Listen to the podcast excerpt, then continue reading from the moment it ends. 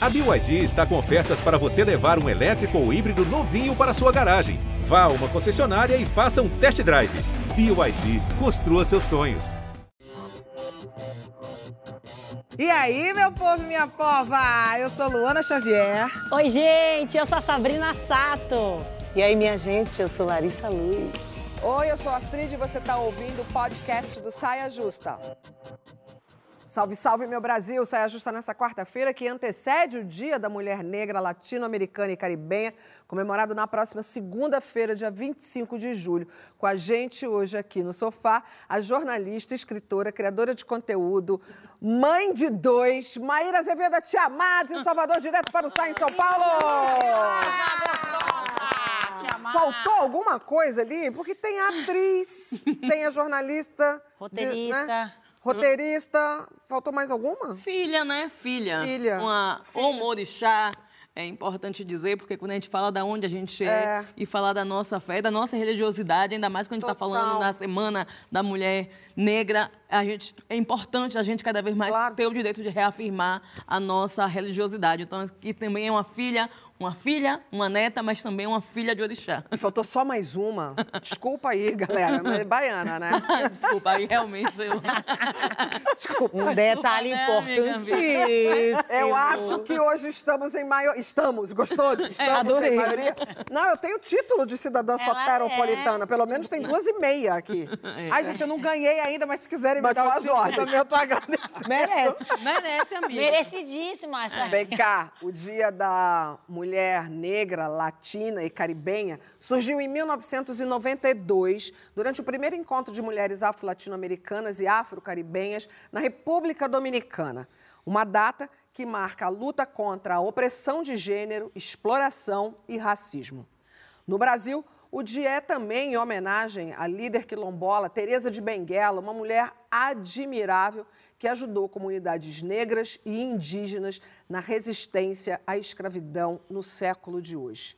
Nosso sofá de hoje, portanto, é só reverência ao trabalho de tantas mulheres por um mundo mais justo. E eu acho que a fotografia, né, diz muita coisa sobre o que a gente pensa, a gente, a gente é, enquanto GNT, o Saia Justa, né, o que a gente pensa sobre, sobre o dia de hoje, sobre o Brasil de hoje, sobre o mundo de hoje. A fotografia é essa aqui, ó né? A fotografia é essa.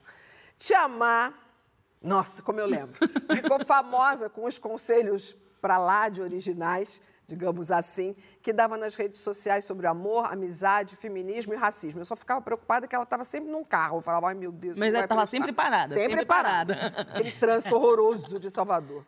Tiamá participou também por várias temporadas do encontro com Fátima Bernardes e se firmou como formadora de opinião de sucesso. Em meio a tantas cobranças de posturas e comportamentos, tem gente, quer dizer, a gente tem mesmo que ter uma opinião formada sobre tudo, sempre, ou dá até para ser uma metamorfose ambulante, Maíra. Bom, eu acho que a gente tem opinião, né? É, tem, várias- tem duas coisas aí. São duas acho. coisas. Assim, a gente tem opinião, mas nem sempre a gente está bem, a gente está preparada, a gente está com entendimento, a gente está com tempo para falar. Eu gosto sempre de dizer que muitas vezes a gente não consegue se posicionar porque aquilo que está acontecendo também nos atinge. Sim. Todas as vezes que tem um crime de racismo, toda vez que tem um crime de feminicídio, de certa forma eu me sinto atingida também. Então, às vezes, até para eu conseguir formular minha opinião, conseguir con- con- Né? contactar minhas ideias, eu estou ali também mexida. E por muito tempo eu fui entender nessa ótica das redes sociais, as cobranças foram me movendo. Eu era cobrada e eu respondia aquelas cobranças e eu adoeci. E eu adoeci. A gente, Adoeceu, de adoeceu? De adoeci, adoeci mesmo. De ter crise de ansiedade, de começar a chorar, de querer sair das redes sociais. E isso é uma forma que às vezes as pessoas não se dão conta de um apagamento também real. Porque a gente fala dessa questão da invisibilidade, mas também tem um apagamento que se dá por meio das doenças psicoemocionais. É, as mulheres negras e a, população, as mulheres negras, as mulheres no geral, mas as mulheres negras são pessoas com muito mais predisposição a ter problemas emocionais e a ter qualquer problema né, cardiológico, de tensão, de diabetes, porque são sempre doenças que mexem com o seu emocional. É, eu sou mãe né, de dois, de um menino e de uma menina. Se tem um crime de racismo e tem um jovem negro sendo assassinado, é impossível eu não pensar no meu filho. Eu lembro que quando teve o assassinato né, de João Pedro, que tinha 14 anos, que ele morreu dentro da casa do- da, da tia. Era na semana do aniversário de meu filho. E eu ia viajar para ficar um tempo fora. Eu só fazia chorar. Eu só fazia chorar e eu estava recém-parida. Eu chorava, eu chorava a ponto de minha família não deixar mais que nada na casa fosse veiculado aquel- aquelas notícias. Você tava no puerpério. Estava no puerpério, era a semana de aniversário do meu filho. Só E tem um menino da mesma Junto. idade do meu filho, com a mesma aparência de meu filho, sendo assassinado. Eu lembro, eu lembro. Então, assim, aquilo mexeu comigo de uma forma que até hoje, quando eu falo, eu fico nervosa novamente. E eu revivo aquelas situações. Tem um outro episódio também, que foi de uma editora de moda que fez uma festa e que as pessoas acusaram de racismo porque ela fez a festa e botou mulheres vestidas de baiana. E as pessoas queriam que eu me posicionasse. E esse episódio, para mim, foi muito sintomático. Eu sou uma mulher preta. Eu sou uma mulher preta e e eu faço questão de ficar falando isso várias vezes, porque ainda que eu seja uma pessoa que todo mundo queira saber a minha opinião, eu ainda não sou uma mulher rica. Eu tenho ainda uma vida real. Luana é minha amiga pessoal, Luana costuma me chamar, dizer que eu vivo em uma gincana. E é uma gincana realmente, porque eu estou o tempo todo cumprindo provas para me manter viva e manter os meus vivos, os meus vivos. E nesse dia específico, eu teve uma queda de energia no bairro que eu morava. Eu estava sozinha com meu filho, tirando tudo da minha geladeira, colocando dentro de um isopor para não perder as minhas compras, e eu estava sem energia em casa. Quando eu voltei na internet, quando eu consegui reorganizar, eu estava sendo atacada, porque eu não tinha me posicionado. E se eu não tivesse catando as coisas da minha geladeira, eu teria perdido as minhas compras. E eu não ia ter de novo o dinheiro para comprar aquelas coisas. Eu não ia ter de novo, porque eu sou ainda, por muito tempo, a, a pessoa que toma conta de muita gente e que tem muitas atividades. Então, assim, eu quero me posicionar e eu acho importante me posicionar, mas o que me deixa tensa é uma cobrança que muitas vezes é feita ah, nos mesmos corpos que são atingidos. Porque aí, Sabrina, eu vou te perguntar, quando tem um caso de racismo, provavelmente você não é cobrada. Sabe? De se Você tem total, posicionar. ra- total razão.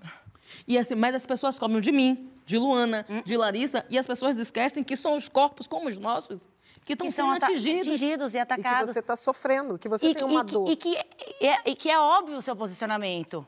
Só que eles querem te expor, eles não querem só o seu posicionamento, É. E aí eles eu querem costumo dizer que é, quando alguém cobra É, mais uma Vai vez... mais do que isso. Desculpa, além de querer te expor, uma coisa meio talvez sádica, né? É, Na parada, tem também o de culpar, porque aposto que Sim. nesse caso da editora, tá passando pano porque é amiga do marido Mas sabe publicitário. Eu nem conhecia, tá? Ó, eu nem conhecia. Mas, Chamar, sabe o que eu acho que falta é, ne- nesse momento?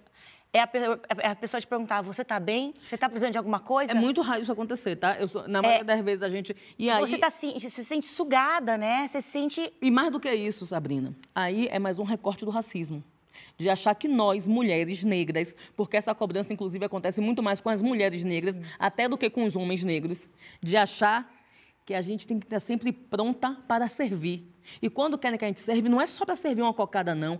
Querem colocar a gente para servir também a nossa opinião. Querem nos expor. Porque, por exemplo, eu vi quando aconteceu com Luana, eu vi muita gente cobrando de Luana, você não vai falar porque aconteceu coisa por causa do seu contrato? Também pode ser. E muitas vezes o nosso silêncio não quer dizer que a gente concorde. Muitas vezes o nosso silêncio é para uma manutenção de emprego, de trabalho, de saúde mental. É, todas as vezes Ou que porque alguém... você tá ocupado fazendo Faz- outra coisa. Catando minhas compras para não perder. E eu costumo dizer que assim, ó, é, eu não tenho problema algum de dizer que eu não quero perder trabalho. Porque já é muito difícil de aparecer. Então, os poucos que aparecem eu não posso perder. Sabe por quê? Porque cada trabalho que eu fecho, eu tenho um monte de gente para dar para comer. As pessoas não dão tempo, às vezes, da gente até não saber.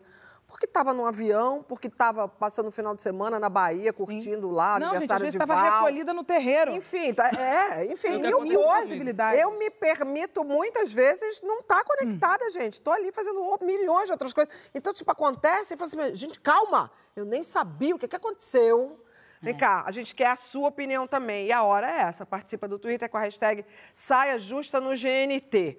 Então, Luana, muitas vezes está no terreno, no terreiro, tá no avião, ou Não, gente, nada. eu, tenho, não, eu tenho um monte de velho para cuidar. Quando eu, quando eu brinco dizendo, né, que é o asilo de Sepetiba, é uma brincadeira, mas no final das contas é quase isso, porque são muitos idosos, então eu tenho muita gente para dar conta. E uma coisa que acontece é, eu, eu tento me resguardar de alguma forma, dizendo assim, olha, agora eu faço parte de um programa onde eu emito a minha opinião toda semana. Então, assim, quer saber minha opinião? Assiste o programa que você vai saber. E o que as pessoas talvez não entendam é que isso é muito custoso para mim. Dar a minha opinião aqui também é muito custoso. Porque, inevitavelmente, eu trago algum recorte racial em qualquer que seja a pauta. E eu sei que tem muita gente que entra nas minhas redes e super concorda e diz assim: ai, Luana, tô tão feliz que você tá aí, que Larissa tá nesse sofá, que a gente pode se sentir representado quando vocês abrem a boca para falar sobre determinados assuntos. Só que, ao mesmo tempo que tem essas pessoas, tem as outras que acham um saco, que dizem, lá vem Luana novamente trazer um recorte racial. E o que eu quero pontuar é que, assim, o recorte racial sou eu. É. Não é só o que eu trago, porque qualquer visão minha sobre qualquer assunto É. é. a partir do olhar de uma mulher negra, de uma mulher periférica, de uma mulher negra e gorda, de uma mulher de axé. Então, inevitavelmente, eu vou trazer É. um recorte racial, porque eu não tenho outra forma de enxergar o mundo. Tem gente que quer a nossa ajuda. Quando a gente abre esse, esse canal de comunicação com o público, a gente dá também abertura para as pessoas chegarem para a gente. Claro. Então tem gente que, que quer a nossa ajuda, tem gente que só quer acabar com a nossa paz. Tem gente que não quer, não está ali para somar, não está ali para realmente saber o que você quer falar, o que você quer, não quer saber a sua opinião de fato, não quer saber como você está se sentindo, só quer perturbar nosso juízo. É, tem o pessoal, o Zoju creu. E óbvio que tem, tem, tem não posicionamento que já é um posicionamento, tem situações que o posicionamento é realmente imprescindível, é relevante. Tem Ainda horas mais que a gente está falando hoje, de, né? ainda mais Ainda dias mais de no- hoje. Gente- tem horas que a gente está falando sobre justiça, a gente está falando sobre fazer realmente reunir um coletivo de vozes para que alguma coisa seja feita de fato, para que alguma coisa seja realizada no sentido de, de alguma, de alguma reivindicação. Mas tem coisas que não é necessário. Então, acho que dá para a gente colocar tudo na mesa e fazer uma escolha com, com equilíbrio, porque é uma escolha nossa. E é- sem dar satisfação para ninguém. é Sabrina, você é muito cobrada de se posicionar agora, assim? Você já percebe a diferença Eu percebo, na sua vida eu percebo, pós-saia mas- justa? e eu percebo e eu também me cobro. Porque eu me cobro porque eu também uma- tenho uma filha, né? Eu acho assim, a partir do momento, essa exposição, quando você é, se posiciona, você se expõe mais. Claro. E você, automaticamente, quanto mais você se expõe, mais você é cobrado. Mas eu, eu acho que é, é muito importante, nesse momento que a gente está passando, a gente se expor e a gente eh, se posicionar. Mas eu também, eu quase não sei, eu fico assim, às vezes, pensando em todos os assuntos, eu demoro muito tempo, às vezes, para me posicionar eh, nas redes, por exemplo. Mas eu me posiciono muito mais nas atitudes, muito mais na prática. E aí, eh, quando eu começo a escrever sobre um determinado assunto, eu às vezes me posiciono, eu estava até falando na reunião, né, Larissa? Eu falei, eu costumo às vezes muito mais repostar as pessoas. Mas tá valendo. Tá valendo, né? É uma forma É também de importante, posicionar. claro que tá valendo. Do que eu, porque às vezes eu acho assim, por exemplo, igual assistir o vídeo da Luana falando sobre esse assunto. E eu falei, Luana, que vídeo incrível, porque ela, ela expôs a dor que ela sente dessa cobrança. Que- porque, é, é porque assim, a- e eu entendi, foi a primeira vez, depois que eu vi esse vídeo que eu fui entender, eu falei, caramba, ela se tornou uma espécie de heroína, de heroína sem querer, Sem superpoderes. sem superpoderes, que a gente falou assim, por favor, vai lá defender nós mulheres, vai lá defender nós, vai lá... E, e- e, assim, sem ganhar nada pra, para isso. E aí, e é super importante dizer que assim, o problema não é a gente não se posicionar, porque eu também acho que o posicionamento é fundamental e acho que, inclusive, enquanto pessoa pública, eh, faz parte, né? A arte, ela é política, o que a gente fala é político, o nosso silêncio é, É. político, a roupa que a gente veste, tudo, tudo é um ato político. Agora, o que a gente está falando é exatamente é, de quem a gente exige mais, porque muitas vezes tem pessoas que são beneficiadas, que, por exemplo, isso que Luana falou, Quantas pessoas me acham chata por quer te amar, do mimimi, quer... Porque, assim, ficar falando sobre isso te- fecha muito mais portas para mim do que abre. Essa é a verdade. As pessoas não gostam de ouvir. Esse discurso, né, eloquente da gente que vai lá, que é combatível, que fala do como o machismo é cruel, de como o racismo é perverso, a gente cria, a gente tem uma repercussão na nossa bolha. Mas para muita gente, a gente é antipática, porque você está incomodando, você está provocando a reflexão e muitas vezes a pessoa está se reconhecendo naquele lugar do, do opressor, da opressora. Então ela não quer essa conversa. Ela não quer essa conversa exatamente porque ela ouve e fala: Nossa, tá falando de mim. Tá falando de mim, então é melhor eu mas a gente ela. Também vezes sem ouve. até a consciência. Sim. Tá? Tem uma coisa também Mas a gente que o também ouve e aprende. A gente também ouve e aprende, isso é muito bom. A gente também ouve e, e- e se sente representada muitas vezes. É, então, tem esse lado. Mas é muito cruel, Sabrina. É, Eu acho que tem um essa- lance também essa- que é o posicionamento muito ele gera engajamento, né? As pessoas querem vucu-vucu, quer confusão, quer o circo É. pegando fogo. Eles querem ver aquilo ali. Não é falar de Larissa, não, que tá com a falar não, linda? preta. É. Você viu que Larissa falou? A bota Mas de é Larissa. não é? E aí você tem que dar a sua opinião. E se você fala assim, ai, achei a bota linda. Ah, mas e ó, achou a mesmo. bota linda, mas ó, Mas ela já achou tá mesmo. com É. o outro. Aí Você viu assim- que te chamar achou a bota linda? E, e Luana não falou nada da bota de. Hum, tá algum problema. tem alguma coisa aí. Não, mas isso é acontece mesmo, tipo assim, eu e Luana. Lu- Gente, eu já até falei, Luana é minha comadre, eu não aguento mais Luana na minha casa. Entendeu?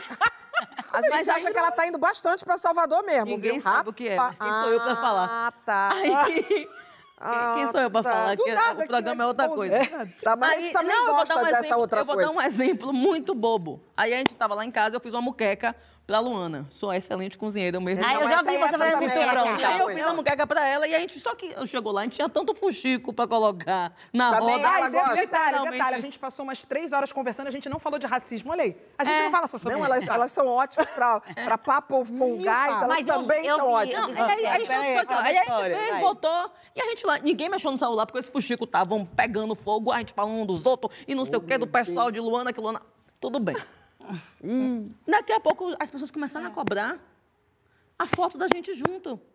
Só que a gente tava vivendo a vida real. É. Tudo bom? Sabe? A gente tava vivendo a vida real. A foto da gente era a risada que a gente tava dando. Era a gente falando, dando para você é disca. né?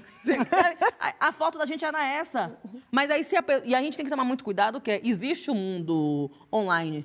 Mas existe muita vida também no mundo offline. Total. E nem é tudo bem que tá no mundo online quer dizer que é real.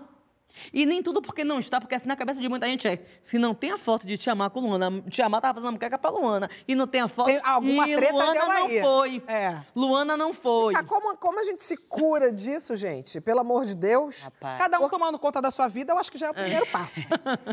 Astrid, você que começou a se posicionar até antes. Não, eu sou pré, eu É, sou a então. senhora, né, gente? Então eu sou uma pessoa pré-redes redes sociais. Social, é. E eu trabalhei durante um bom tempo da minha vida na MTV, que era né, ah, o emprego dos sonhos de todo mundo, as pessoas mais interessantes trabalhavam, na opinião dos outros, né? Trabalhavam na MTV, blá, blá, blá. então toda hora, mas aí era diferente. Todos os dias, menina, era opinião sobre tudo. Que aí ligava a Folha de São Paulo, ligava o Estadão, ligava a Veja, ligava não sei o quê. Durante um tempo, vou te confessar, por vaidade, eu também sou jornalista, por vaidade era bom ter uma opinião formada sobre tudo. Até a hora que eu cansei e tive a, a, a, a hombridade de falar, mano, sei lá eu como é que a economia, o preço do tomate, não sei o quê, na, na- no, no agro do não sei o quê. Entendeu? Então, eu acho que tem uma dose de vaidade nesse nossa questão de posicionamento, mas, ao mesmo tempo, tem um excesso das pessoas nos pressionando para ter uma opinião formada sobre tudo. O que as pessoas têm que entender é que somos demasiadamente humanos, precisamos, às vezes, de tempo para sofrer ou estudar. É. né? Sofrer E ou estudar ou isso não também. fazer nada. Mas aqui você falou dessa questão da opinião, mas também tem as caixinhas que nos colocam que é. Ai, vai falar de racismo? Ah, não, agora Chama tá super caixinha, agora- Luana, é. pra Luana dessa opinião, então chama Maíra. E aí o que acontece? Na cabeça de muita gente. Você eu, só eu- serve pra Eu recebo muita crítica dizendo assim: você só fala sobre isso. E eu digo, eu. Eu falo sobre sexo, eu falo sobre comida, é. eu falo sobre música, eu falo sobre dança, mas na cabeça de muita gente, uma mulher preta, quando aparece na televisão e que ela vai lá e fala, existe racismo no Brasil, o Brasil é o país racista, e até mesmo aquelas pessoas que não se dizem racistas, mas se elas não são pretas, elas se beneficiam do racismo. Aí as pessoas, ai, ela fala sobre isso, ela é chata. Eu sei a quantidade de oportunidade que eu perdi por Mas hoje falar. você vai ter uma oportunidade de ouro lá no final do programa. Ai, mesmo. Nós vamos falar sobre masturbação. Pronto, falei. Mas agora a gente vai falar sobre outra coisa. Eu, por exemplo, atualmente, acho importante a gente conversar sobre a questão do etarismo. Muito embora muitas vezes eu nem fale, eu só apareço. Né? Então, nessa temporada do Saia, a gente vem falando sobre o tema no quadro Território Astrid, onde eu mostro as várias possibilidades de realizações e descobertas e as surpresas no encontro de gerações, que é esse o segredo do sucesso. Então, vamos ver mais uma dessas trocas que rendeu, literalmente, Sabrina, um tricô bem animado.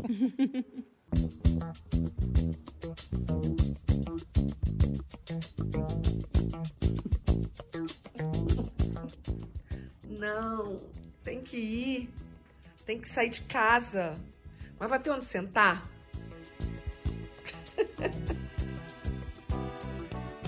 claro que vamos aprender alguma coisa nova, exercitar a cabeça e conhecer gente nova também, sempre é bom. Bora! Um inverno, mesmo que não tão forte como o nosso, merece um chá e um bom tricô. A dona Benta tá ali atrás.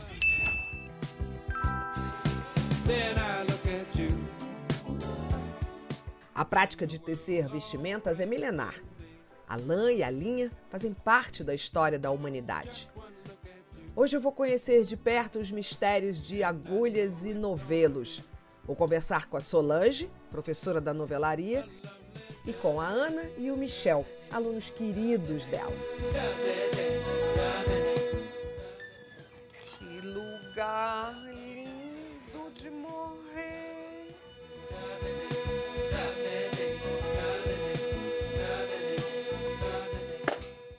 Minha turma. Opa! Minha nova turma. Deixa eu ver. Chegou. O que, que a senhora vai me ensinar a fazer, professora? Eu vou te ensinar a fazer uma gola que você já vai sair com ela daqui hoje. Gola gola. Gola, Aquelas pra ficar quentinha aqui. Exato. Adoro, preciso. O Gabriel tá me olhando com uma cara de, de. Veio para acompanhar. Quer tentar? Bora. Bora. Mas bora, bora. Escolhe uma cor. Eu, a minha é essa aqui. Tá na cara.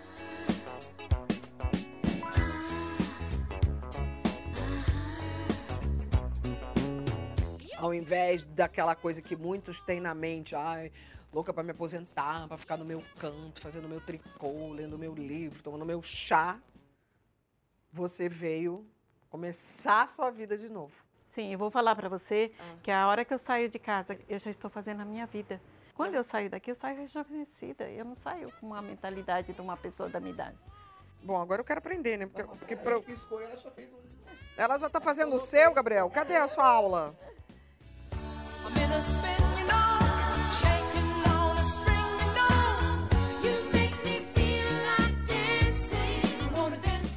Pego ele aqui, venho por aqui, solto esse que não me interessa mais. Como é que é se misturar com gente mais velha? Eu acho que é muito legal ter essa troca, principalmente com essa troca do conhecimento, porque é uma coisa que trabalhos manuais assim, quando você tem essa troca pessoalmente, né, e se mistura com outras pessoas, você aprende coisas novas. A gente achou, eu achei, né, que a gente ia chegar aqui pra fazer tricô. Pra aprender tricô. E acabou que, cara, é uma, uma troca de, de lição de vida, de aprendizado, de história bacana, de história bonita. Tem sido, putz, sensacional. Tem sido assim, eu, eu vim pela terapia agulística, mas, putz, tem sido sensacional. Michel, se a gente tivesse assim que fazer uma filosofia assim, o que, que o tricô trouxe pra mim? É, eu acho que primeiro tem esse contato com as pessoas, né? Essa, que ajuda muito, tanto na questão de, de se soltar um pouco, de ter essa conversa e de se abrir, assim, essa parte mais terapêutica. E também do trabalho manual, de ser uma coisa que você realmente consegue se conectar, né? Juntar esse, o cérebro com as mãos e fazer uma coisa que depois, quando você termina, você pode usar. O que, que o tricô trouxe pra vocês dois? Ah, eu acho que trouxe bem-estar, eu acho que trouxe uns momentos de, de qualidade, assim, trouxe mais proximidade pra gente. Né? Eu acho que trouxe é, fazer projetos juntos, eu acho que a gente começou meio despretensioso e eu acho que está aproximando a gente mais. Tá, tá sendo bem bom. Ficou emocionadinha. Professora, pelo visto, vai virar 80 tricotando e aprendendo, hein? Quero, muito.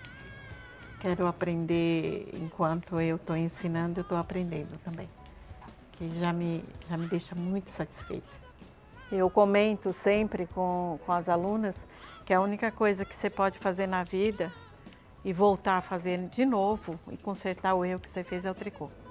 Então você tem que aproveitar bem isso, porque essa oportunidade você não tem.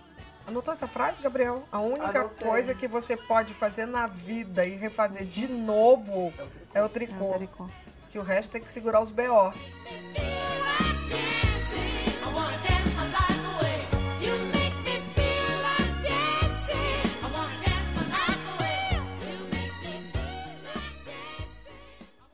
Olha aqui, ó. Para quem tem dúvida. Olha essa prova. gola. Minha gola. Gente. Que linda que E, e que ficou. dia que você vai fazer uma pra cada uma aqui pra dar pra gente? Eu, eu comecei já a fazer. já. Só que a da Sabrina eu vou fazer bem pequenininha, porque eu acho que ela vai fazer assim um negócio Ah, com a gola. aqui, a Sabrina vai meter aqui, tá? então eu vou fazer. Eu juro que eu vou fazer até o final você já me conhece bem, Astrid. E eu, a é, Tiamar observou e falou assim: tá vendo, Gabriel? Mas dessa, dessa saída aí, eu vim com essa frase: uma das poucas coisas na vida que dá pra gente começar, que a gente tem oportunidade de começar de novo, é o tricô. Porque você pode errar, desfazer e começar do zero. Não é genial isso? Profunda, hein? Poxa, eu achei muito bonito né, o que ela estava falando. é. Genial. Daqui a pouco a gente volta para conversar sobre a busca de um relacionamento sólido num tempo de amores líquidos e fugidi- fugidios. Você vai contando pra gente com a hashtag Saia Justa no GNT, por favor. Estamos de volta com o nosso Saia Justa, com Tia Má, para conversar agora sobre relacionamentos, uma espécie de carro-chefe de Maíra. Vamos agora ao livro. Sabrina, mostra você o livro, porque Sabrina tem uma imagem mais comercial do que a minha. Super. Tia Má, ela escreveu esse livro de conselhos amorosos que eu amo. E é, se eu fosse te perguntar aonde você foi buscar inspiração, eu acho que eu queria dar a resposta. Foi naquele negócio de rádio AM, aqueles programas da madrugada? Não, minha filha. Eu amo aqueles programas de Eu madrugada. adoro Você aquilo. faria muito bem. Paixão está no ar. É. Que gosta de você, mas não tem coragem de se declarar. Na verdade, Astrid, se eu te falar, minha filha, como eu busquei inspiração, foi na sequência de homem ordinário que eu me relacionei. Eu já peguei, como a gente fala lá na Bahia, que a Larissa conhece essa expressão, eu já peguei tanto pombo sujo. Pombo sujo. pombo sujo. Com Pombo sujo. com todo respeito. Pombo sujo, quando o homem é Aqui em ordinário. São Paulo é desde podre. É, não, não, de um podre a gente também fala, mas pombo Mas sujo lá pombo na Bahia é quando, é quando chega assim no limite, sabe? Quando, é quando você não tem mais explicação, você faz, é um pombo sujo. Que eram caras que muitas vezes não respeitavam a minha altivez, a minha independência, e aí, por não respeitar a minha independência, queriam tentar me diminuir, tentar me depreciar. Você tinha consciência disso? Ai, eu fui. E assim, É. se tem uma, uma escolha que eu sempre fiz, sem nem ter noção de muita coisa, era. Cada relacionamento meu, o próximo tinha que ser melhor. Eu tenho essa meta. É uma meta de vida. É uma boa meta. Peguei esse relacionamento aqui, foi ruim nisso, o próximo não pode ser ruim nisso aqui, não. E aí, eu só fui descobrindo isso com o passar do tempo. Quando eu terminava, eu dizia, nossa, isso que ele fazia aqui comigo não era, Não era legal. E aí eu fui percebendo, sabe? É, a quantidade de vezes que eu me submeti a estar em relações. E aí é importante que, como a gente fala, né, não tem como não fazer o recorte de raça. É, muitas, muitas relações que eu me submeti era por ser uma mulher preta e por ter medo da solidão.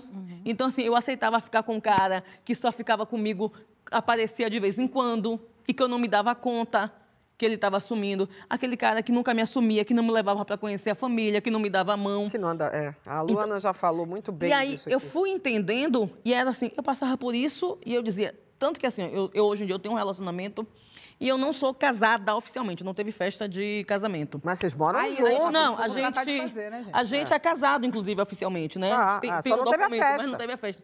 Mas é, eu quero falar exatamente sobre isso. Porque eu passei boa parte de minha vida dizendo que eu não queria casar.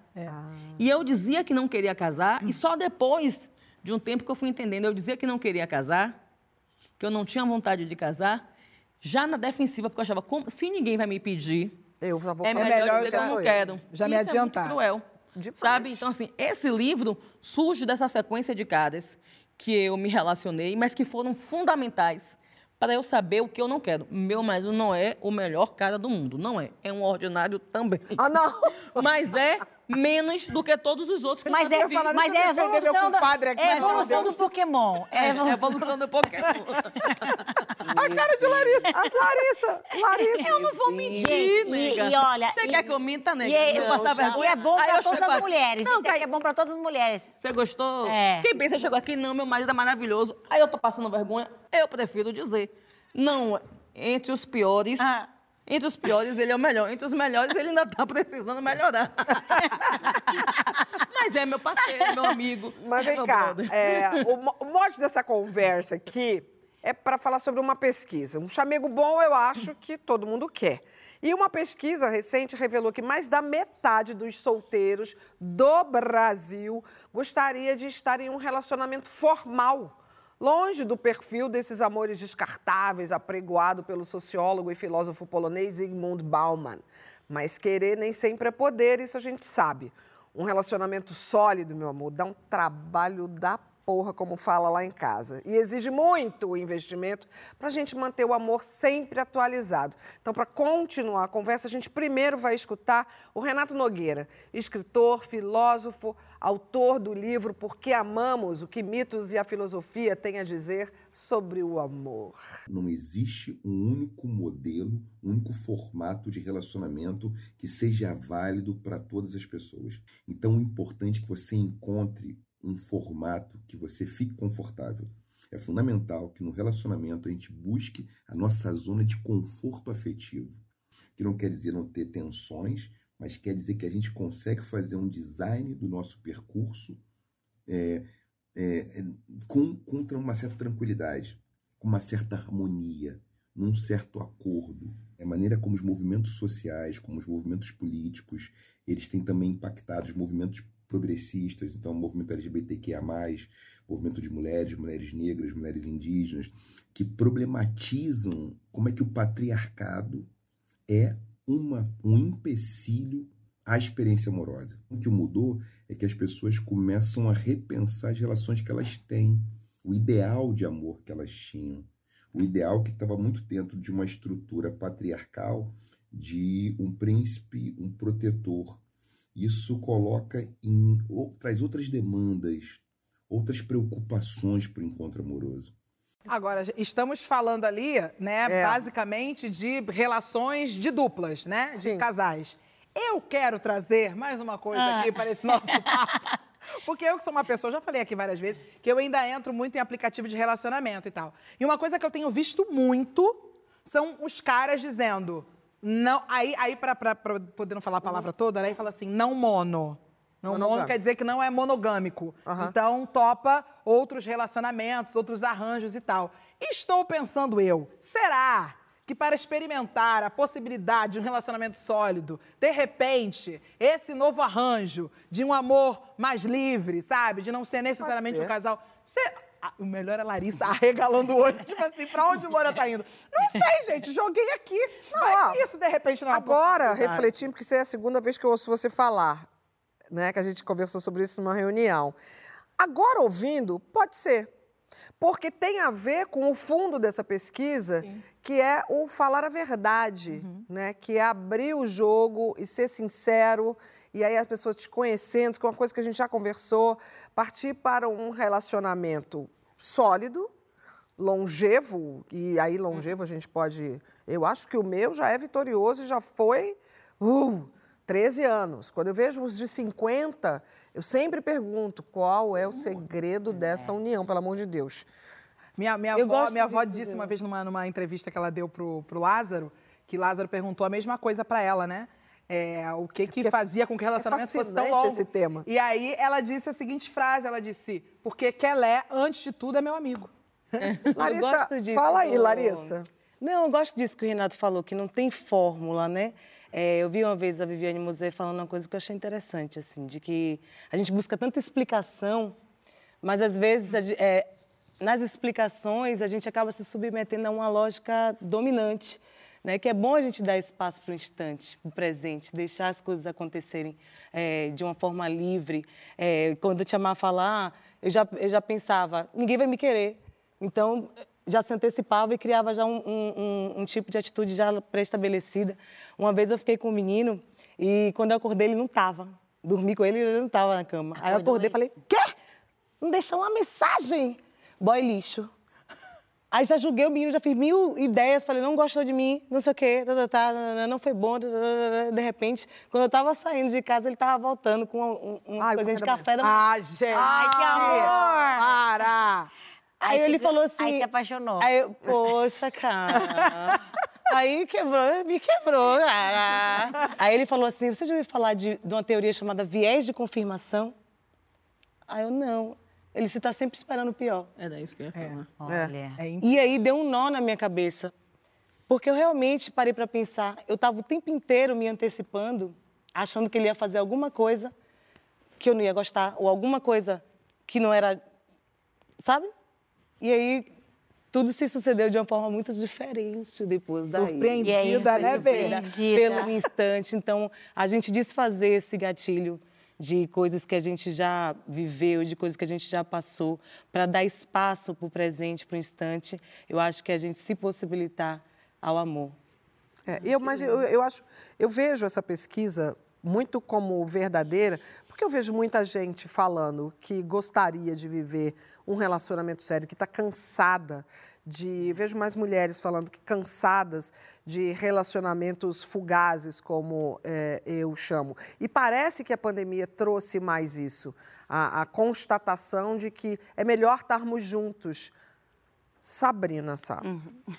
Sobrevivi à pandemia! Eu também sobrevivi. Casada, não, tu também casada. Você também, né, Tia Mar? Já é, Vitória. gente, já foi uma vitória pra gente, vamos Sim, combinar. porque para manter um relacionamento sólido, precisa trabalhar a relação. Muito. Dá é trabalho. cansativo, dá muito trabalho. Dá muito trabalho, é muita entrega, entendeu? É muita entrega. é muita entrega. É se entregar, é abdicar também. É, é muita. É, é abdicar. E, e sabe o que pra mim? É, eu tenho que me concentrar muito ainda pra isso. Porque eu sou aquariana, e assim como a Tia Mar, a gente, Ai, tem Deus, mesmo, a ela gente é nasceu dias Ela tem diferentes. déficit de atenção. Déficit de atenção. Essa mulher é a lua. Independente, eu quero, tipo assim, fazer tudo. E, e eu não faço uma agenda do casal. Eu comecei a fazer uma agenda do casal. Porque eu, senão, eu vivo a minha vida. Eu faço a da Zoe, a minha. Não dá. isso é importante. E aí É eu uma- comecei uma a fazer uma estratégia. agenda do É, mas só casal. acontece que temos mais uma vida junto.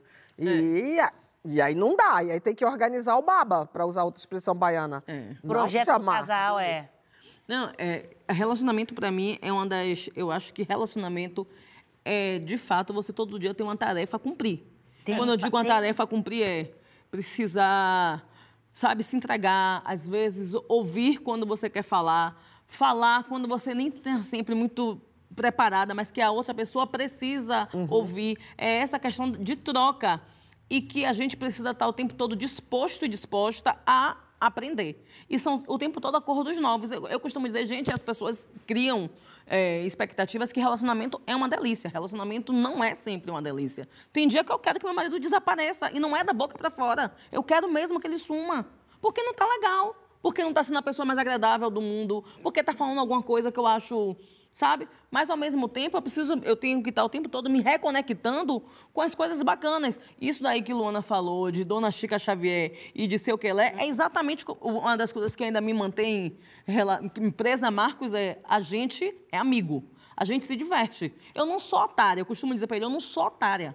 No baba que você joga, eu sou goleira. Entendeu? É. Eu digo isso muito a ele. Eu sou uma mulher muito determinada.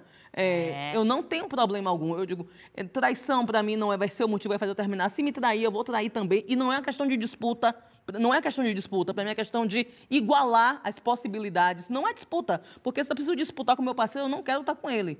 Mas o que eu digo para ele é: lembre que as possibilidades que você tem, eu também tenho. Ah, mas são os acordos que a gente tem que mas são os estabelecer. acordos que são estabelecidos e as possibilidades que nós temos. Porque é importante que o outro também olhe para você sabendo.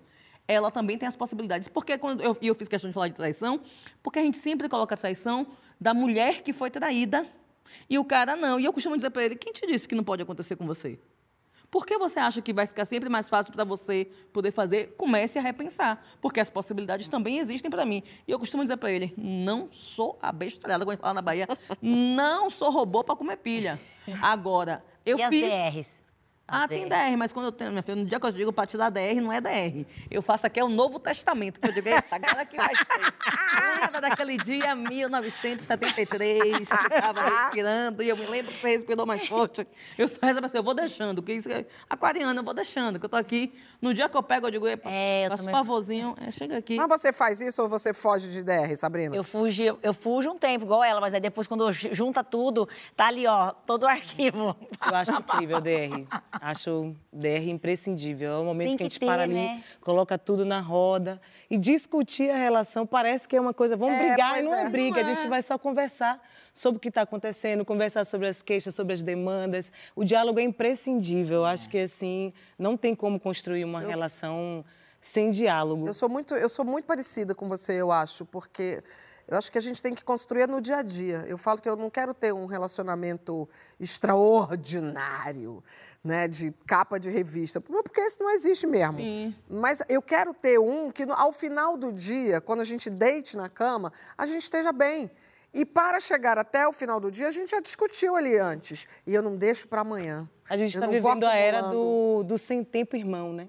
Então, nas relações também é assim. É. Eu sinto que as pessoas não têm, não estão tendo paciência para conhecer o outro, para desvendar o outro, para trocar, É. para poder chegar num nível de intimidade onde as coisas não precisam nem mais ser ditas. É. Apenas um olhar vocês já se entendem. É. Então, para isso, eu acho que tem que ter realmente generosidade, tem que ter disposição. E a nossa geração, esse, esse tempo É, de agora, disposição é muito não está tendo disposição. É a geração Nem dos stories, são 15 segundos e ó. Tia Má, nós estamos comemorando 20 anos do Saia Justa e os nossos convidados têm contado pra gente o que, que eles andavam fazendo enquanto o Saia estava nascendo.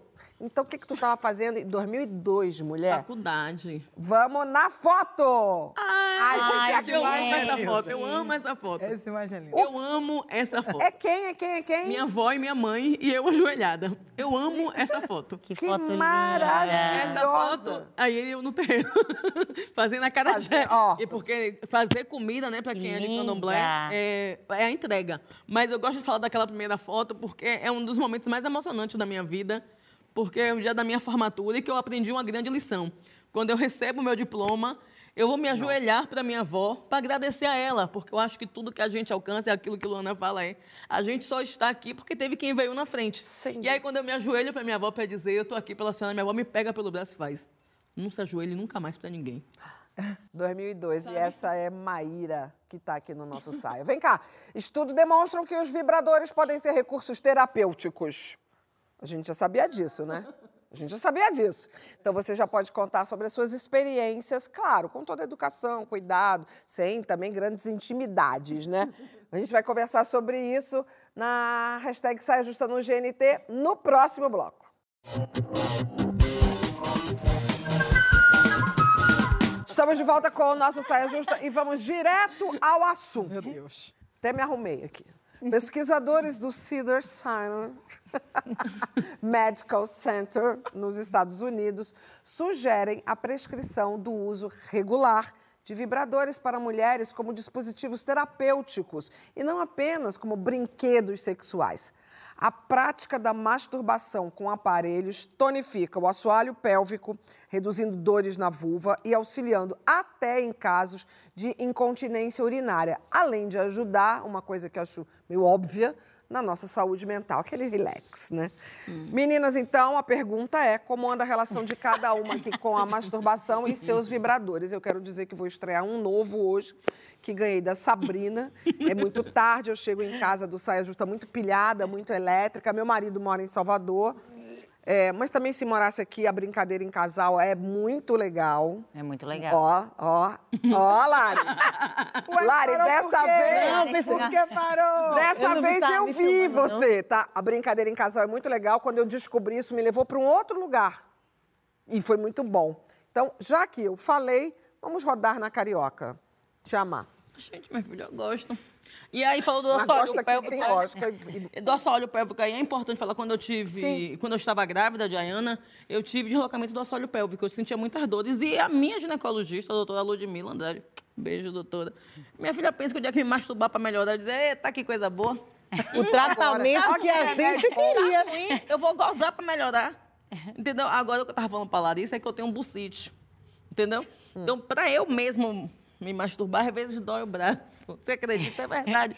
Por isso tá que é bom crise- vibra. É mesmo quando não tá com crise, aí você tá ali você sozinha. Tá. Aí você tá ali, daqui a pouco, minha filha, pro sítio começa. Mas, minha filha, tem tem os novos parar. aí que, que... O que a Não Sabrina deu de pra né? gente hoje precisa O de TikTok muito pouca coisa, não é, quero Sabrina? agradecer a Sabrina por esse presente, viu, minha filha? Obrigada. Você Vai ser ótimo pro seu. Eu, porque eu também, a mesma coisa que você.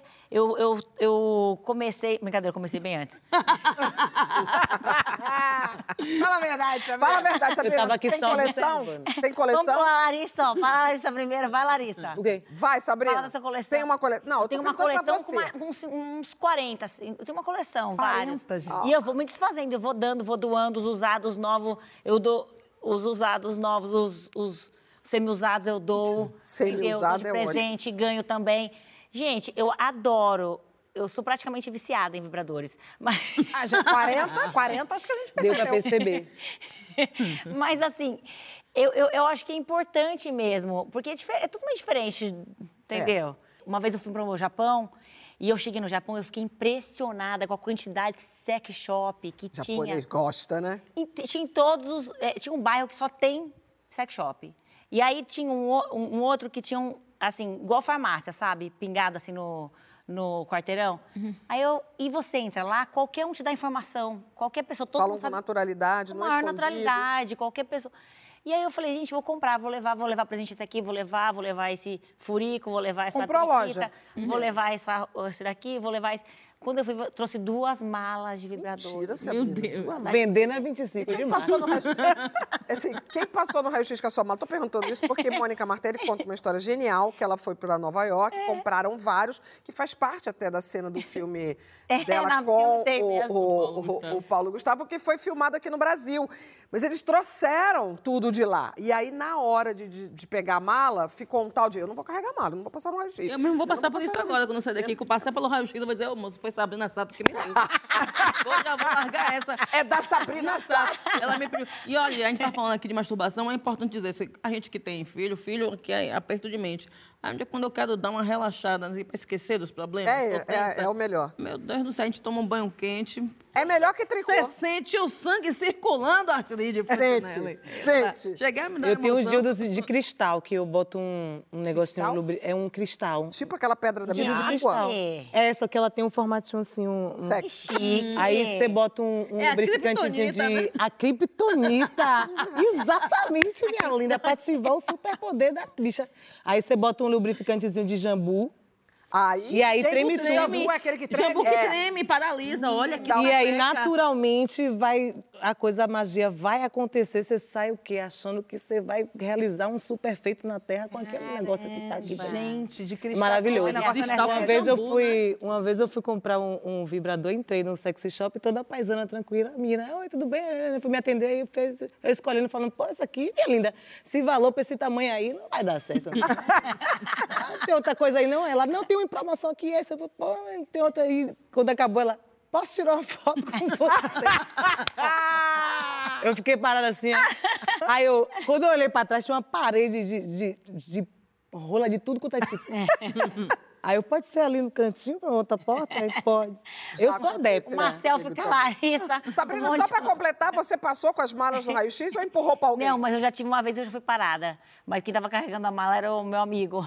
Era o meu amigo, é Mas eu já Joga pra esqueci. todo mundo. Eu já esqueci uma vez no hotel que eu tava hospedada, aí liguei lá pra, pra pedir de volta. Levou né? o vibrador? É, na No cama. quarto? Na cama, assim. Porque você de- Aí você leva assim. Ó, a camareira, eu, le- eu levo nas viagens. Eu levo nas viagens, gente, pra dormir bem. Mas isso que a tia Mar falou é pura verdade. Pra, e depois, quando eu tava. é, depois que eu tive a Zoe, eu precisei fazer muitos exercícios também. Aí eu comprei um até pra fazer esses exercícios. Porque eu tava até com incontinência um pouco. É. Só para fechar aqui, falta ouvir Luana, mas para fechar, a gente fica. Pode, ser, pode parecer que a gente está falando de uma coisa, os tempos de hoje, os tempos de hoje. A primeira vez que eu vi um vibrador, eu devia ter. Foi quando eu, logo que eu fui morar com a minha mãe, eu tinha 12 anos de idade, tenho 60, faço as contas, da lá em 1970 e pouco. Foi na mesinha de cabeceira da minha mãe. Ela já um tinha conjunto vibrador? que era o vibrador. Sua mãe 1970. pra frente, Maravilhosa. Babado, tá, dona Malu? revolucionária. Dona Malu. Luana! Mas você falou aí que, que esse da sua mãe estava na mesinha de cabeceira. Eu acabei de passar por uma situação Hum. com a personal organizer. Personal organizer mexe em todos os seus armários. acreditando que tu já tá tendo personal organizer. Eu tô! bacana, danado. Eu tô muito evoluída, gente. Então o apartamento já está ficando pronto. Não, não, peraí. É porque a personal organizer tá arrumando tudo pra mudança, Tá, que vai tá. ter que sair pra poder fazer a obra, pra poder voltar. Tá. Aí, nisso, ela vai mexendo nos armários, me surge ela com um vibrador desse tamanho. Aí ela fez assim, Luana, o que, que isso tá fazendo no fundo do armário se isso era pra estar na sua mesinha de cabeceira? Eu falei, bom, você andou na minha casa toda, você viu que eu não tenho mesinha de cabeceira. Então, no caso, não tô tendo onde guardar. Só que esse é um antigo, que eu já nem uso mais, porque eu não Vintage. sabia como Sabrina que tem que ter, assim, 40. Entendeu? Gente, eu tá tava falando achando que ter dois já era muita coisa. Comigo, eu coloquei o meu assim na parte de cima e do, do guarda-roupa e fui pegar alguma coisa e deixei a porta do quarto aberta. Então ele tava bem assim pra frente. E aí minha mãe entrou. Quando minha mãe entrou, eu fiquei, eita, e ela conversando comigo, ela falando até hoje que manhã me falou, eu não sei o que manhã me disse, que manhã falando comigo eu assim. Esse pinto vai cair na cabeça de mim. e ela falando aqui, mas não sei o quê. Se ela mandou, eu, dá, eu, eu, fiz, eu só fiquei assim, ó. e, olhando, e aí ela saiu e o pinto atrás dela. Ô, gente, que é isso? Pensa que desespero. Esse pinto vai cair na tá cabeça de falando, isso mãe. aqui dá quase outra pauta, né? Como conversar sobre ah, os, os- os masturbadores, vibradores, com as nossas mães e com os nossos filhos. Que é isso te dizer, que aí pra mim já é mais tenso. Posso te... Acredita nisso? Eu me sinto mais confortável de falar disso com minha mãe. Mas, assim, a primeira vez que eu vi meu filho é, consumindo material para estimular a masturbação foi uma atenção pra mim. Não por ele estar se masturbando, não é isso. Mas é de você cair na real, tipo assim, ele tá virando um rapaz. Porque a gente ainda olha para os nossos filhos enxergando como criança, né? Como um menininho que nunca vai crescer. A primeira vez que eu vi, tudo bem que agora, meu filho, eu acho até que ele se arrepende. Que eu digo, pelo amor de Deus, vai se masturbar, mas desliga o chuveiro, que a água tá cara. Imagina ser filho dela, né? E é assim mesmo. Eu digo, não, pode bater sua poeta aí, agora desligue meu chuveiro, que eu não vou ficar pagando conta de água cara. Como se masturbar de forma Ai, meu sustentável. Deus, acabou Curtir a o programa de hoje, que Não, não é pena. Não é possível. acabou, a gente se recusa, mas acabou. Acabou, acabou.